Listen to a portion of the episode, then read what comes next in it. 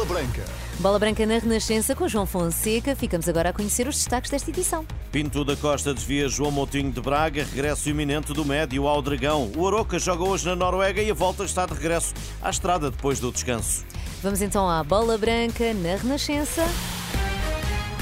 Edição de João Fonseca, boa tarde.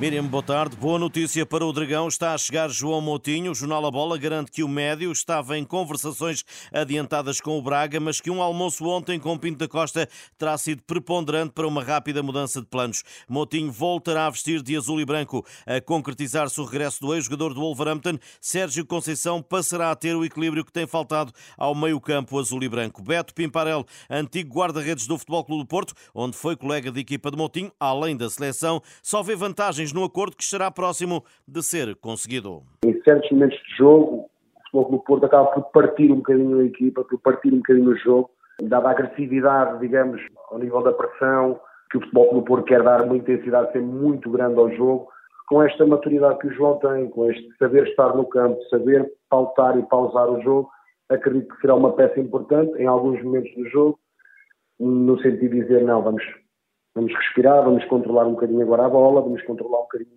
o momento do jogo. Moutinho deixou o Wolverhampton, onde esteve 5 anos, além de outros 5 no Mónaco, passados 10 e à beira de completar 37 de idade. Este será um regresso concretizado depois de ameaças antigas e que há muito vestiu a pele de dragão.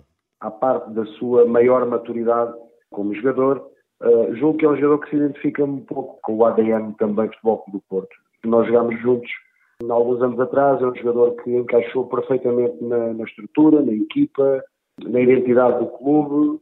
Quase uma década mais tarde, ou mais de uma década mais tarde, Uh, obviamente voltará um jogador muito, com muito mais maturidade. Se se concretizar, acaba de ser uma decisão bastante acertada por parte, das, neste caso, das duas partes. E Beto vê mais longe neste regresso de Moutinho ao Porto. Quiçá um novo Sérgio Conceição, de jogador a treinador. O João tem o perfil um, para treinador. Uh, se, é no, se, vai ser no Futebol Clube Porto, se ele vai terminar a carreira no Futebol do Porto, isso já é uma decisão, obviamente, dele, mas sim, mas sim, uh, é um possível caminho para o João, porque ele reúne, reúne muitas condições para, para o fazer. Um, mais uns anos, não sei quantos anos é que ele quer jogar, e depois sim, paralelamente, começar a preparar o seu pós-carreira.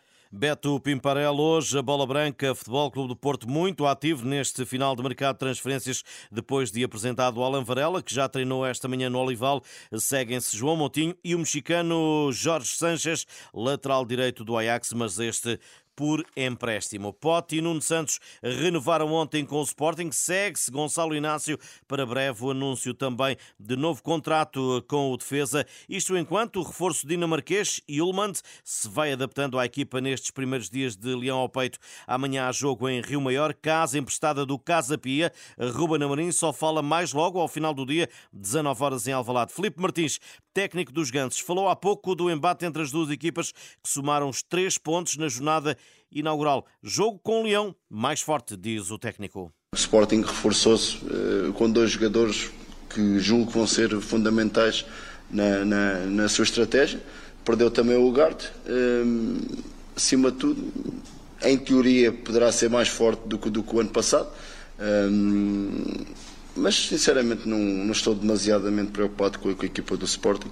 Uh, estou sim por ser o nosso próximo adversário. Agora acredito que todos nós treinadores temos essa ilusão de termos sempre uma equipa mais forte no ano seguinte. E está confiante com uh, o arranque dos gansos nesta temporada? Entramos bem no campeonato, era esse o nosso objetivo. Uh, vimos de, de, três vitórias em jogos oficiais e amanhã contra um adversário com o poderio que todos nós reconhecemos.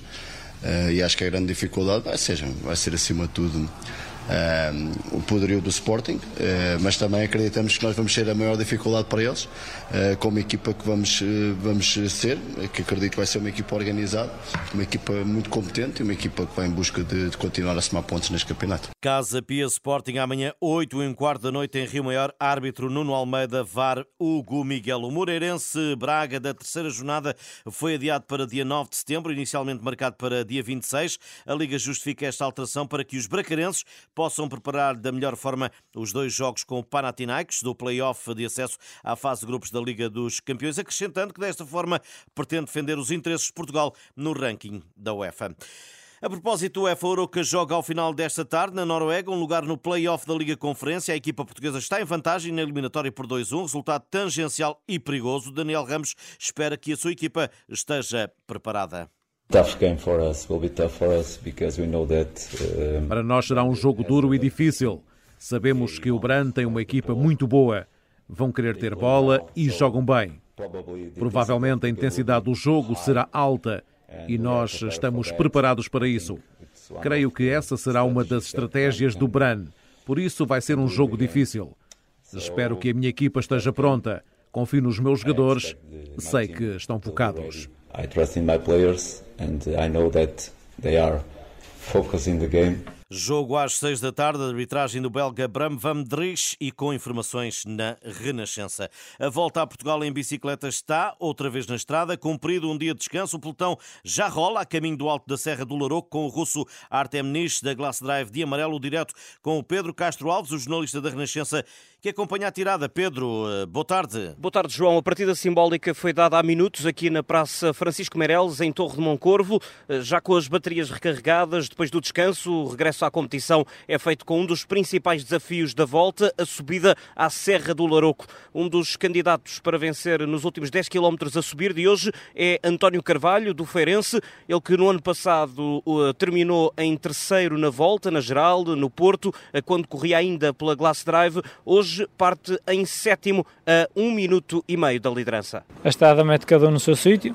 Espero que, que, a estrada hoje me coloque nos, nos, ciclistas da frente, principalmente no que toca à geral, para tentar uh, melhorar a minha classificação e, uh, e, tentar estar na discussão da Volta a Portugal. A etapa de hoje vai levar o pelotão até atrás dos montes, numa tirada com 162 km, mais 600 metros. Apesar das diferenças na geral já serem um pouco folgadas, hoje ficaremos a saber quem são os verdadeiros candidatos a vencer a final em Viana do Castelo. A chegada ao topo da Serra do Laroco deve acontecer perto das 5 e meia da tarde. Na estrada, a sétima etapa para acompanhar ao longo do dia na Renascença, às 9 da noite, o resumo do dia no Diário da Volta. Estas e outras notícias em eh, rr.pt. Boa tarde e bom almoço. E na Renascença vamos continuar.